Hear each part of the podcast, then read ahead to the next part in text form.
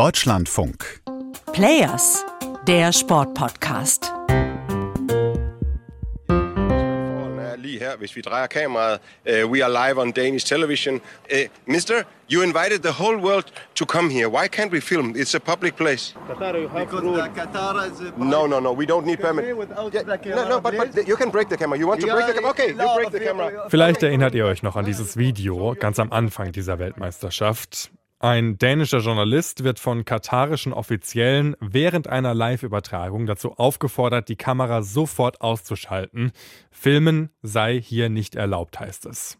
Dabei war das an einem öffentlichen Platz in Katar. Das Organisationskomitee hat sich danach entschuldigt und von einem Versehen gesprochen, aber trotzdem zeigt diese Szene, Pressefreiheit existiert in Katar auch während der WM, wenn überhaupt dann nur auf dem Papier. Und das, obwohl das ja eigentlich eine der Grundvoraussetzungen auch der FIFA ist. Wie frei kann also tatsächlich aus Katar berichtet werden und welche Hindernisse gibt es dabei?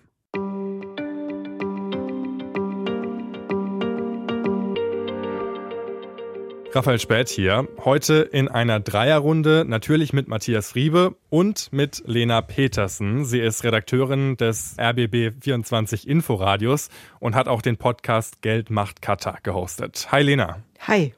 Lena, du hast dich in diesem Podcast Geld macht Katar ja ausführlich mit Katar auch beschäftigt, hast auch mit vielen Journalistinnen und Journalisten dabei gesprochen. Was haben die denn so erzählt? Hatten die bei ihren Recherchen in Katar ähnliche Probleme wie jetzt der dänische Kollege? So krass auf jeden Fall nicht. Also nicht so, dass da jetzt jemand vorbeigekommen ist, äh, um irgendwie zu drohen, die Kamera kaputt zu machen oder so. Das ist nicht passiert, aber es gab auf jeden Fall Schwierigkeiten, irgendwie an Drehgenehmigungen ranzukommen. Ähm, es mussten die Kamera irgendwie noch länger beim Flughafen bleiben, weil sie für das Equipment gerade nicht den richtigen Zettel dabei hatten und so. Also das war schon sehr streng. Und ja, man kann schon sagen, die wurden da an der ziemlich kurzen Leine gehalten und hatten da nicht so eine Bewegungsfreiheit, wie man sie jetzt zum Beispiel in Deutschland hätte, wenn man drehen würde. Matthias, du warst ja auch in Katar jetzt selbst während dieser Weltmeisterschaft. Ähm, wie ging es dir denn dort? Konntest du dich frei bewegen? Ja, also prinzipiell konnte ich mich frei bewegen. Es gab ein paar Vorfälle, die ich auch mitbekommen habe, wo das nicht der Fall war. Aber grundsätzlich ist das alles relativ glimpflich abgegangen, kann man sagen. Ähm, mit der Akkreditierung, die man ja bekommen hat zu Beginn des Turniers, war ja auch eine Drehgenehmigung im ganzen Land verbunden. Und bis auf, wie gesagt, einzelne Zwischenfälle, die auch verschiedenste Gründe hatten, sprechen wir bestimmt gleich drüber, ist das auch in der Regel ganz gut abgegangen. Welche Gründe hatte das dann? Sprechen wir doch direkt drüber.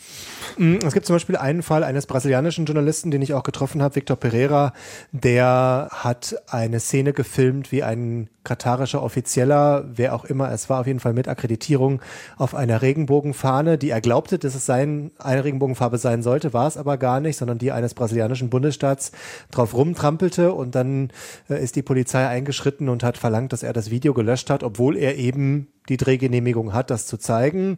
Da hat sich die Polizei ganz klar auf die Seiten dieses katarischen Menschen gestellt. Äh, diesen einen Fall kann ich berichten. Da haben nachher alle gesagt, es war wohl eher so etwas wie Unwissenheit und da hat jemand sozusagen Angst bekommen von katarischer Seite. Das war aber jetzt kein wirklich tiefer Eingriff in die Pressfreiheit. Und ein zweites Beispiel kann ich noch erzählen, das finde ich schon deutlich schwieriger und schlimmer. Ähm, rund um das Spiel Iran gegen USA sind mehrere Journalisten am Filmen gehindert worden und zum Teil auch kurz festgesetzt worden für wenige Minuten, weil sie Festnahmen gefilmt haben von Pro-Reform-Fans äh, auf iranischer Seite, wo die Polizei sich sozusagen auch auf die Seite des iranischen Regimes gestellt hat und da äh, Menschen festgenommen hat und äh, aus den Fangruppen herausgefiltert hat, die sich mit den Reformbewegungen solidarisiert haben. Das finde ich schon einen schwerwiegenden Fall, weil der ja auch die Weltpolitik direkt noch eine Komponente in diesem Fall ist.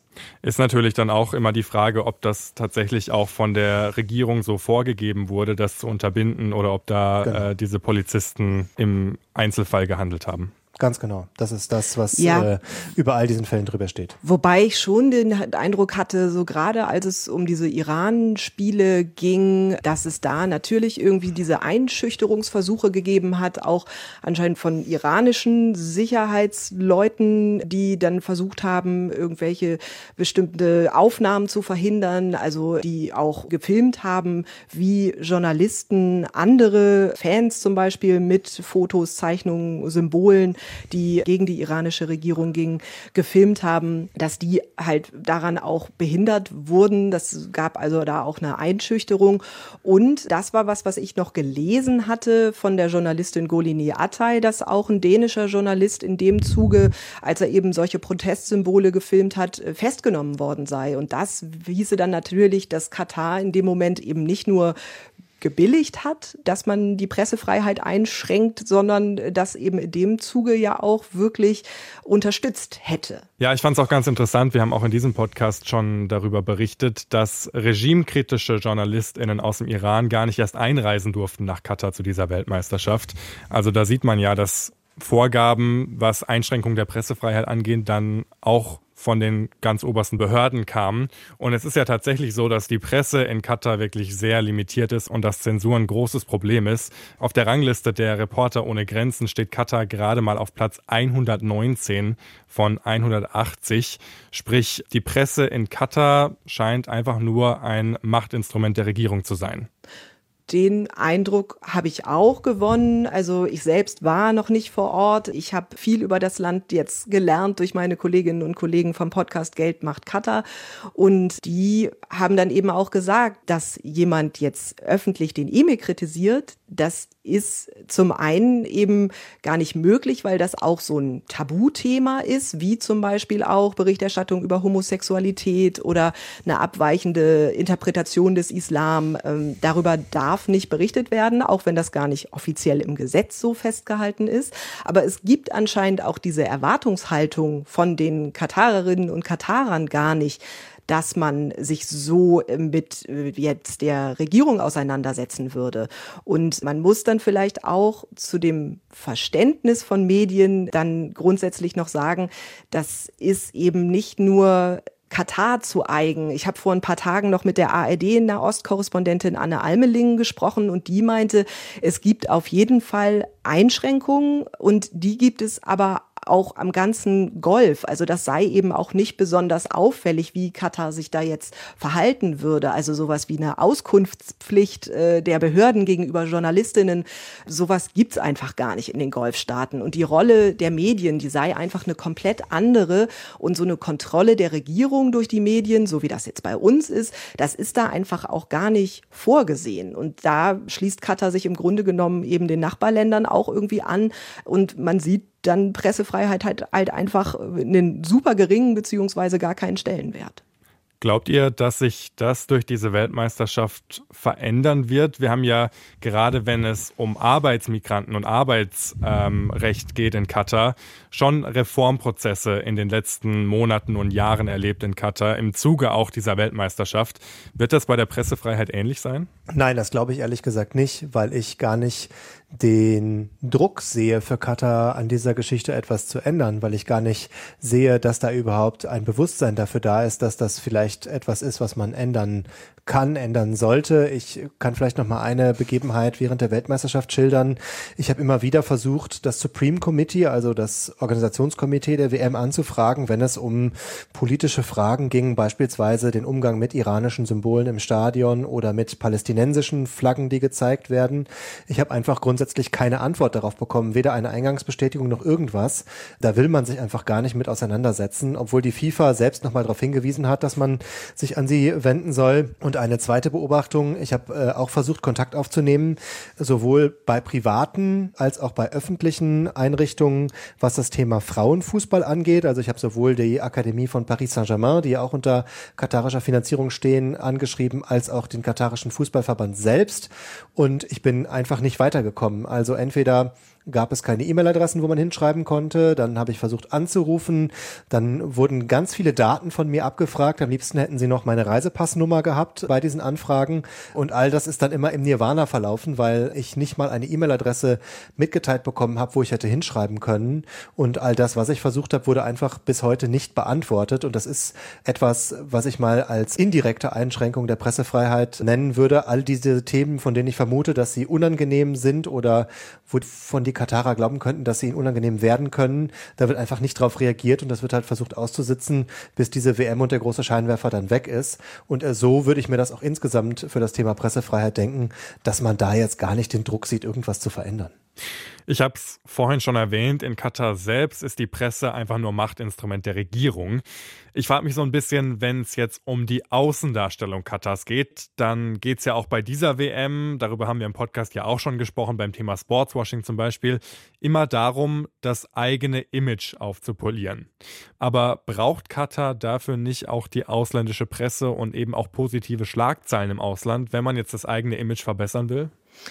Also Jein. Ich glaube, es gibt bestimmte Bereiche, da ist dann vielleicht so ein gutes Image auch im Moment zumindest gar nicht so wichtig. Jetzt zum Beispiel Gas. Ich vermute momentan einfach aufgrund der Energiekrise wird Katar sein Gas immer los. Da ist es dann egal, ob es jetzt einen guten Ruf hat oder nicht. Und es gibt aber wahrscheinlich einfach andere Bereiche, wo dieses Image eben doch extrem wichtig ist, weil es ja auch irgendwie immer darum geht, dass man den Nachbarländern militärisch unterlegen ist, dass man irgendwie auch so ein gutes Image auch als so eine Lebensversicherung sieht und sich als überlebenswert irgendwie darstellt. Und dafür ist dann eben so ein positives Image doch wichtig. Und dann ist ja auch gerade irgendwie äh, mit Blick auf diese Korruptionsaffäre, die jetzt in der EU läuft, einfach ein extrem schlechtes Licht, was das auf Katar wirft. Also das Emirat soll ja versucht haben, da mit hohen Geldsummen, mit Geschenken politische Entscheidungen beeinflusst zu haben. Und momentan wird das zum Beispiel ja von der EU in Erwägung gezogen, Visaregeln für Staatsbürger BürgerInnen in Katar zu erleichtern. Und das schadet natürlich jetzt dem Land, das schadet Katar natürlich total extrem, weil es sich sonst irgendwie immer als so ein verlässlicher Partner auch inszenieren konnte. Und die Situation jetzt löst natürlich das totale Misstrauen aus. Und das kann sich dann natürlich dann auch in politischen Entscheidungen widerspiegeln. Also, dass es eben diese Visaerleichterungen nicht geben wird. Und das sind ja dann auch ganz konkrete Folgen, die das haben kann. Und da wäre dann natürlich eine positive Berichterstattung total wichtig wichtig, die gibt es aber gerade nicht. Das finde ich aber sehr interessant, was du sagst, ähm, weil dieses Thema Image natürlich auch während der Weltmeisterschaft immer wieder ein großes Thema war.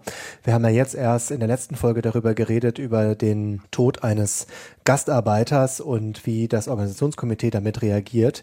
Ich hatte den Eindruck in der Zeit, als ich in Katar vor Ort war, es geht die ganze Zeit immer nur darum, alles, was irgendwie diesem Glanz dieser Weltmeisterschaft, den Katar gerne zeigen und transportieren möchte, irgendwie auch nur ansatzweise im Weg steht, das sofort abzuräumen, entweder gar nicht drüber zu reden oder es ganz, ganz schnell in eine Ecke zu stellen äh, als ein unmögliches Thema, weil es wirklich die ganze Zeit um diese Erzählung geht, wir sind ein ganz kleines Land und wir können dieses Turnier ausrichten. Wir schaffen das organisatorisch, wir schaffen das sportlich, bis hin dazu, dass jetzt sogar noch eine Mannschaft aus der arabischen Welt es bis ins Halbfinale geschafft hat.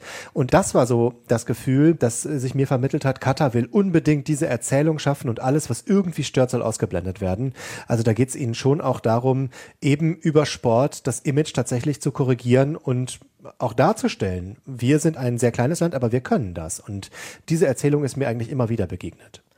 Ja, und das lässt sich aber ja wahrscheinlich auch jetzt gerade in Katar nochmal besser kontrollieren. Ne? Also äh, wenn wir jetzt irgendwie über diese Korruptionsaffäre in der EU reden, da hat ja Katar keinen großen Einfluss mehr, um da irgendwie sich als Musterschüler darzustellen oder so. Da sitzt Katar ja definitiv nicht am längeren Hebel. Und das könnte ich mir vorstellen, ist dann eben auch der große Unterschied, ob sich so ein sportliches Großereignis innerhalb des Landes abspielt oder ob es dann eben um Korruptionsaffären im Ausland geht. Aber ist Katar nicht, zumindest was die Golfregion angeht, inzwischen jetzt fast schon so eine Art Musterschüler? Weil wenn wir nach Saudi-Arabien schauen oder in den Iran, da sind natürlich die Verhältnisse, auch was Pressefreiheit angeht, nochmal ganz andere als jetzt in Katar. Ja, es ist, glaube ich, besser, aber es ist halt, es macht es halt trotzdem auch nicht gut. Also du hast es ja selber gesagt, die Rangliste der Pressefreiheit von Reporter ohne Grenzen, dieser Platz 119 von 180, das spricht ja irgendwie auch für sich. Ne? Das heißt dann ja eben auch, eine wirkliche Pressefreiheit in unserem Sinne, die existiert dann eben auch gar nicht. Und ich kann mir vorstellen, dass vor allem auch jetzt nach dieser Weltmeisterschaft, wenn eben der Scheinwerfer nicht mehr so extrem auf Katar liegt, dass es dann auch für europäische Journalistinnen und Journalisten immer schwieriger wird, dann ähm, auch über negative oder kritische Aspekte in Katar zu berichten, weil eben dann dieser Scheinwerfer nicht mehr so auf diesem Emirat liegt, wie es jetzt momentan der Fall ist. Ja, und weil Katar einfach auch nicht mehr das Bedürfnis hat, sich in dieser Form weltoffen zu zeigen, weil eben die Weltmeisterschaft vorbei ist. Jetzt muss man nicht mehr dieses Bild auch gegenüber dem Westen versuchen aufrechtzuerhalten. Und die Aufmerksamkeit wird natürlich auch geringer sein. Ne? Also, dass wir jetzt überhaupt unseren Blick so sehr auf dieses Land richten, das hat ja mit der WM zu tun, hauptsächlich. Und dadurch würde ich auch denken, dass das öffentliche Interesse dann auch sinken wird. Und ich kann mir eben auch gut vorstellen, dass bestimmte JournalistInnen, die kritisch berichtet haben, es auch sehr viel schwerer haben werden, nochmal in das Land einreisen zu können. Es würde mich nicht wundern, wenn bestimmte Investigativteams da jetzt auch gar nicht mehr reinkommen. Pressefreiheit. In Katar auch während der Weltmeisterschaft nur auf dem Papier vorhanden. Das war's jetzt von dieser Folge. Wenn ihr noch mehr Hintergründe über Katar im Zusammenhang mit dieser Weltmeisterschaft, aber vor allem auch im Zusammenhang mit wirtschaftlichen Investitionen auch in Europa erfahren wollt, dann empfehlen wir euch den Podcast von Dina Petersen, Geld macht Katar, ein Podcast des RBB und der Zeit. Und wir hören uns dann in der nächsten Folge wieder. Bis dahin, macht's gut. Ciao.